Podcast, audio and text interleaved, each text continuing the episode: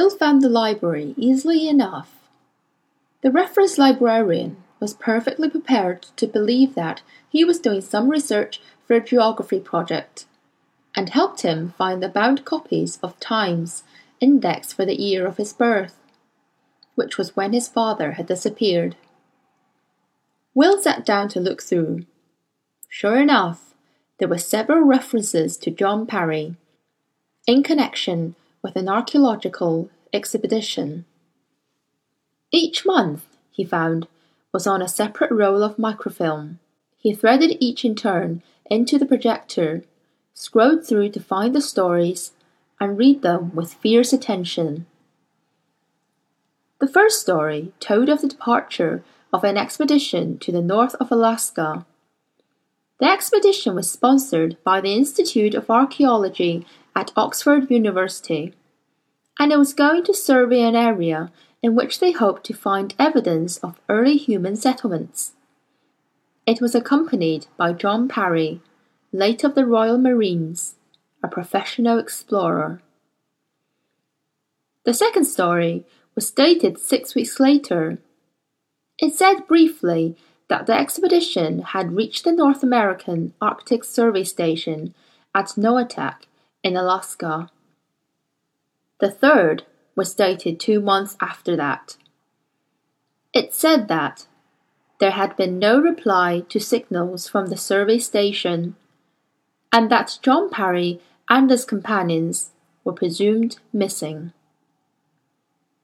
There was a brief series of articles following that, describing the parties that had set out fruitlessly to look for them, the search flights over the Bering Sea, the reaction of the Institute of Archaeology, interviews with relatives.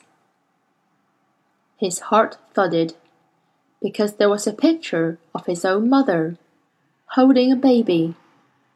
Him.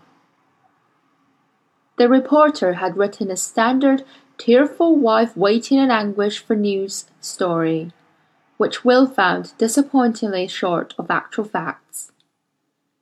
There was a brief paragraph saying that John Parry had had a successful career in the Royal Marines and had left to specialize in organizing geographical and scientific expeditions, and that was all. There was no other mention in the index, and Will got up from the microfilm reader baffled. There must be some more information somewhere else. But where could he go next? and if he took too long searching for it, he'd be traced. He handed back the rolls of microfilm and asked the librarian, Do you know the address of the Institute of Archaeology, please? I could find out. What school are you from? St. Peter's, said Will. That's not in Oxford, is it? No, it's in Hampshire. My class is doing a sort of residential field trip. Kind of environmental study research skills. Oh, I see. What was it you wanted? Archaeology. Here we are. Will copied down the address and phone number, and since it was safe to admit he didn't know Oxford, asked where to find it. It wasn't far away. He thanked the librarian and set off.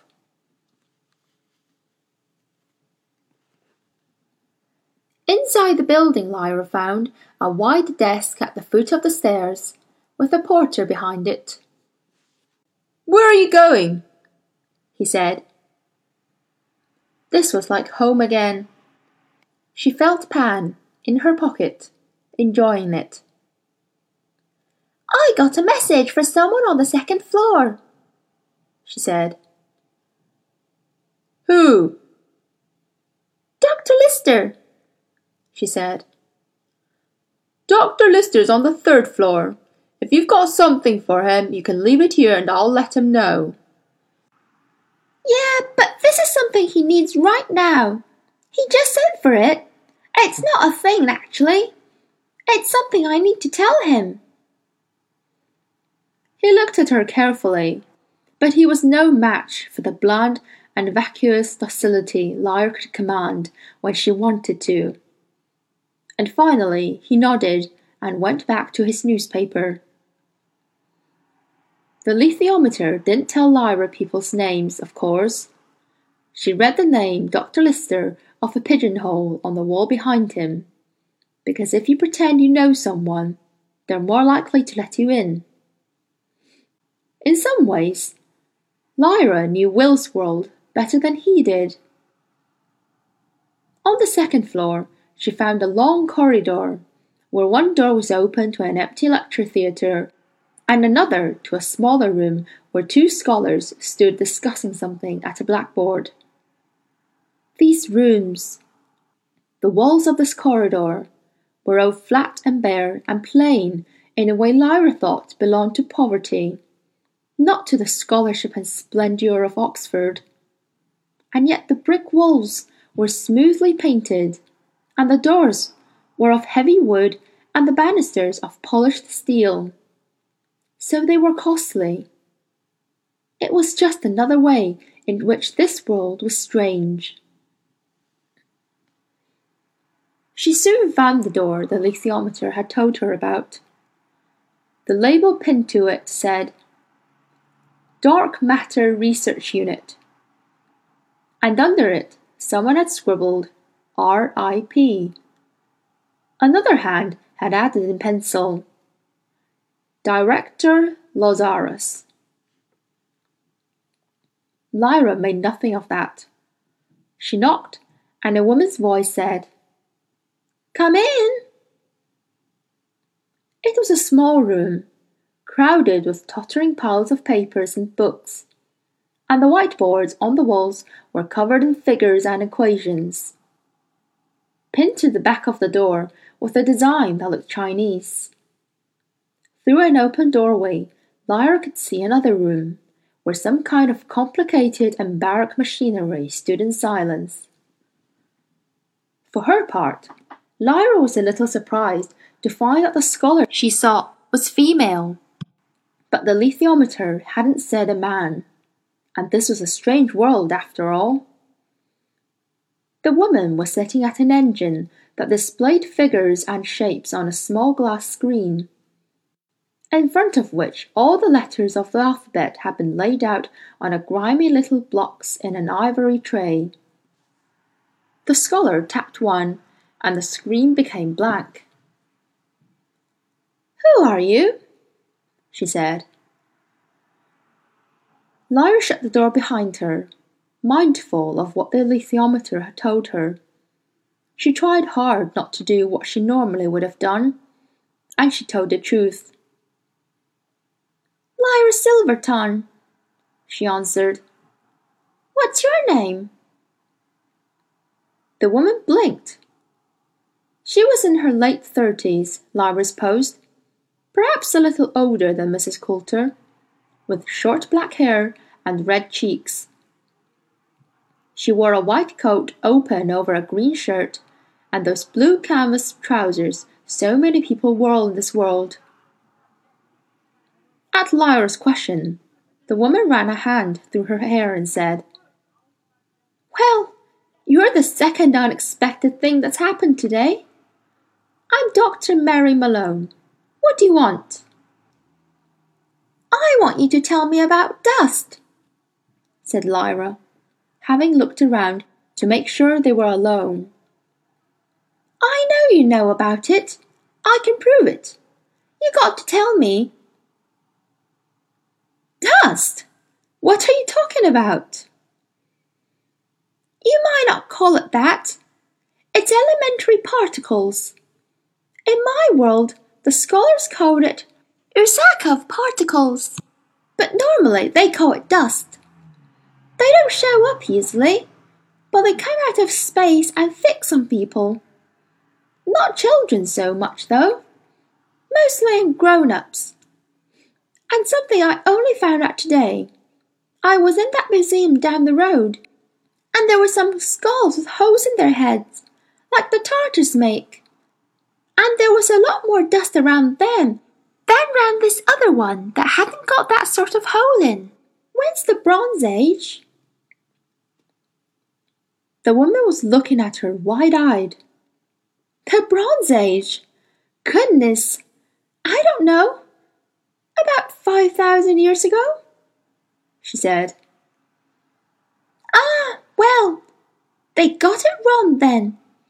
When they wrote that label, that skull with the two holes in is 33,000 years old. She stopped then because Dr. Malone looked as if she was about to faint. The high colour left her cheeks completely.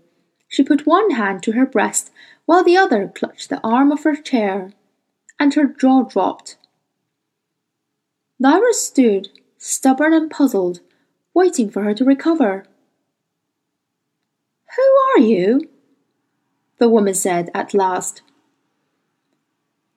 Lyra Silver. No. Where do you come from? What are you? How do you know things like this? Wearily, Lyra sighed. She had forgotten how roundabout scholars could be. It was difficult to tell them the truth when a lie would have been so much easier for them to understand. I come from another world, she began. And in that world, there's an Oxford like this, only different. And that's where I come from. And. Wait, wait, wait. You come from where? From somewhere else, said Lyra more carefully. Not here. Oh, somewhere else, the woman said. I see. Well, I think I see. And I got to find out about dust, Lyra explained. Because the church people in my world, right? They're frightened of dust because they think it's original sin. So it's very important. And my father. No, she said passionately, and even stamped. Not what I meant to say. I'm doing it all wrong.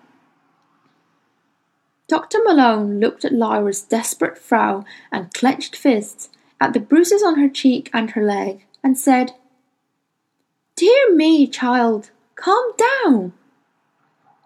She broke off and rubbed her eyes, which were red with tiredness. Why am I listening to you?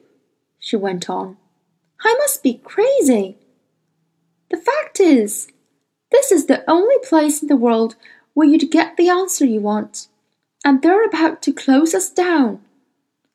What you're talking about? Your dust Sounds like something we've been investigating for a while now.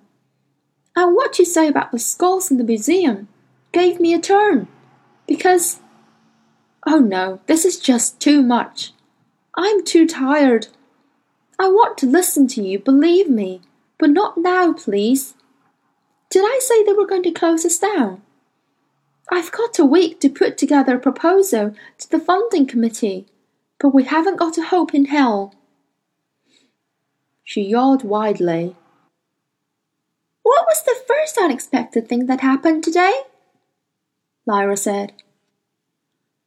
Oh, yes. Someone I'd been relying on to back our funding application withdrew his support. I don't suppose it was that unexpected anyway. She yawned again. I'm going to make some coffee, she said. If I don't, I'll fall asleep. You'll have some too? She filled an electric kettle, and while she spooned instant coffee into two mugs, Lyra stared at the Chinese pattern on the back of the door. What's that? she said. It's Chinese. The symbols of the I Ching. Do you know what that is?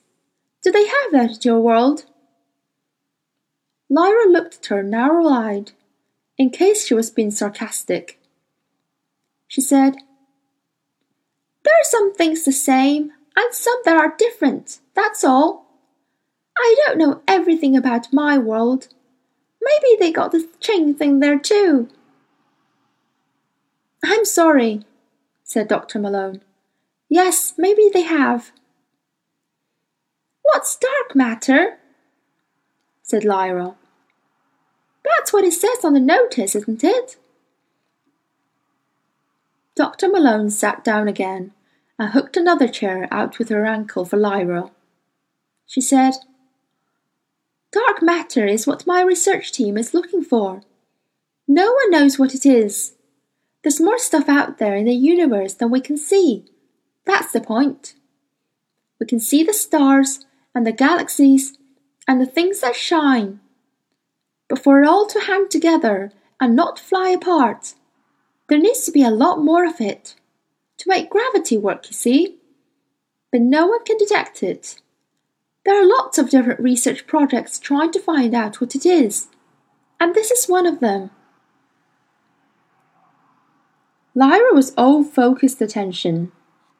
At last, the woman was talking seriously. And what do you think it is? she asked. Well, what we think it is, she began as the kettle boiled, so she got up and made the coffee as she continued. We think it's some kind of elementary particle, something quite different from anything discovered so far, but they're very hard to detect. Where do you go to school? Do you study physics? Lyra felt Pantalaimon nip her hand, warning her not to get cross. It was all very well the alethiometer telling her to be truthful, but she knew what would happen if she told the whole truth.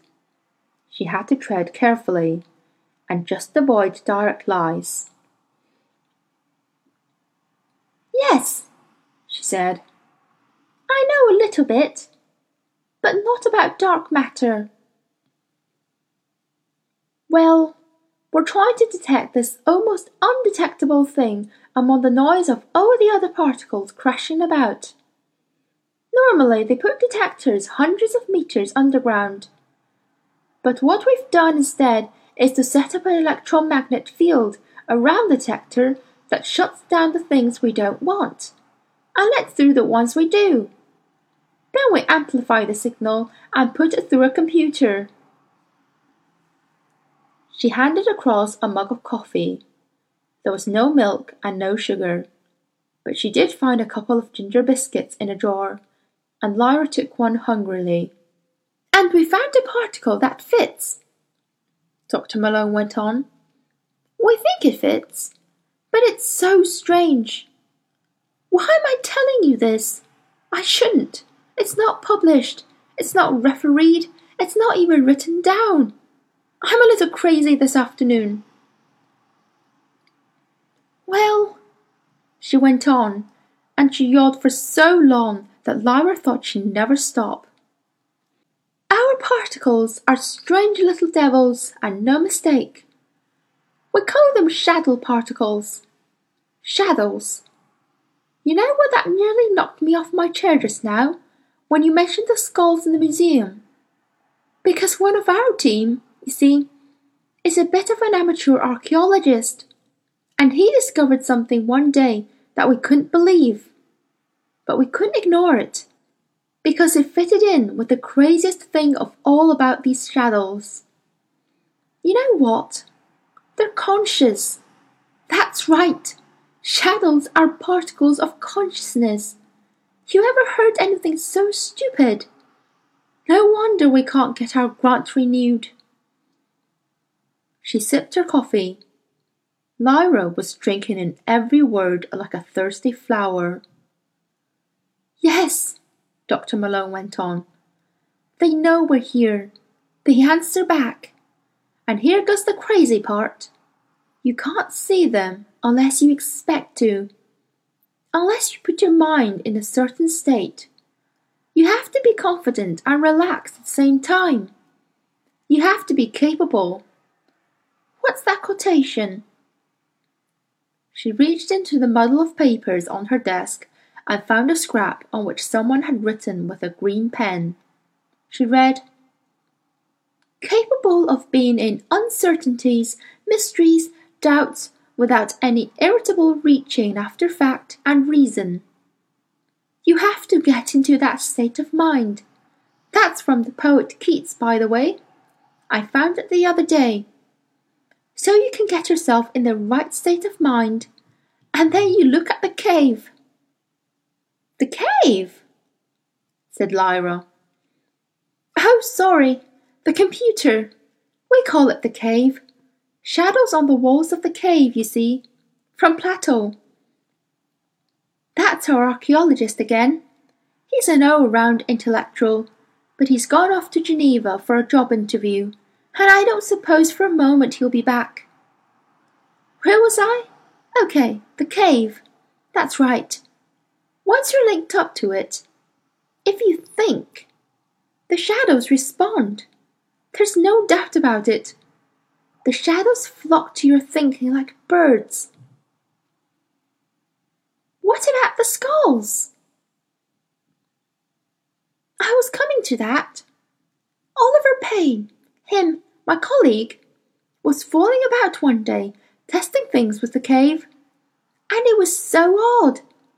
It didn't make any sense in the way a physicist would expect.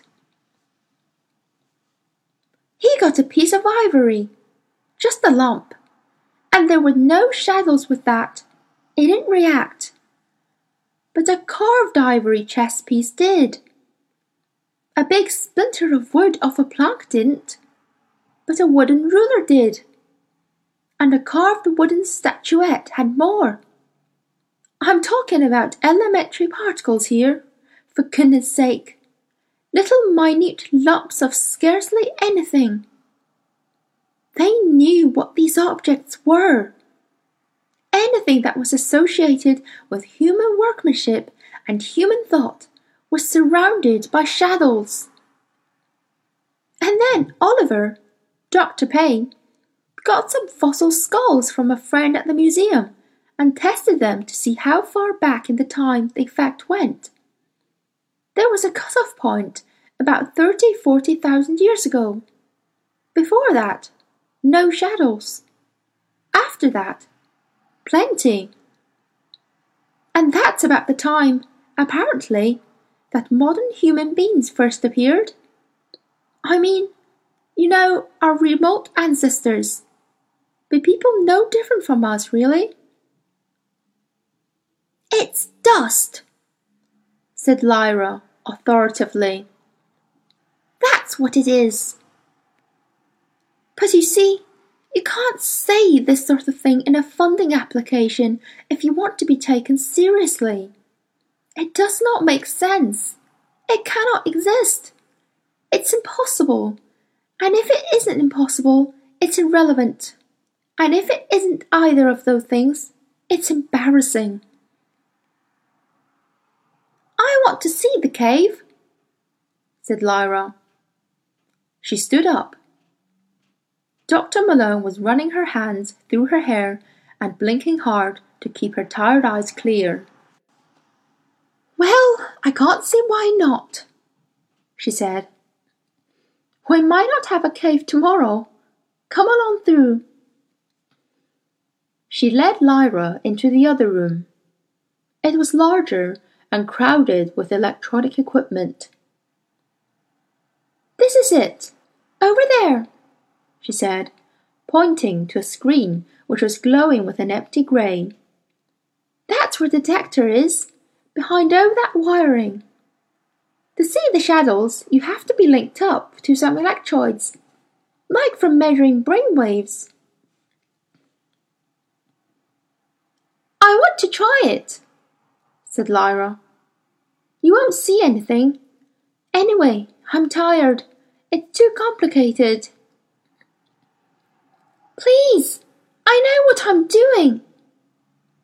Do you now? I wish I did. No, for heaven's sake. This is an expensive, difficult scientific experiment. You can't come charging in here and expect to have a go as if it was a pinball machine. Where do you come from anyway? Shouldn't you be at school? How did you find your way in here? And she rubbed her eyes again, as if she was only just waking up. Lyra was trembling. Tell the truth, she sobbed. I found my way in with this, she said, and took out the alethiometer. What in the world is that? A compass? Lyra let her take it. Dr. Malone's eyes widened as she felt the weight. Dear Lord, it's made of gold. What on earth? I think it does what your cave does. That's what I want to find out. If I can answer a question truly, said Lyra desperately, something you know the answer to and I don't, can I try your cave then? What? Are we into fortune telling now? What is the thing? Please, just ask me a question. Dr. Malone shrugged. Oh, all right, she said.